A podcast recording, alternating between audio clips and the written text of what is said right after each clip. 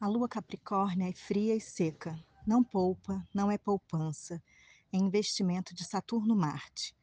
Tempo esforço na direção correta. No trígono com Mercúrio nos pergunta: qual é a prioridade? Boa noite, eu sou Renata Reinheimer e esse horóscopo é de Faetusa. 6 de 6 de 2023, dia de Marte, efemérides, 18 e 34 Lua Capricórnio, fase cheia, em trígono com Mercúrio Touro.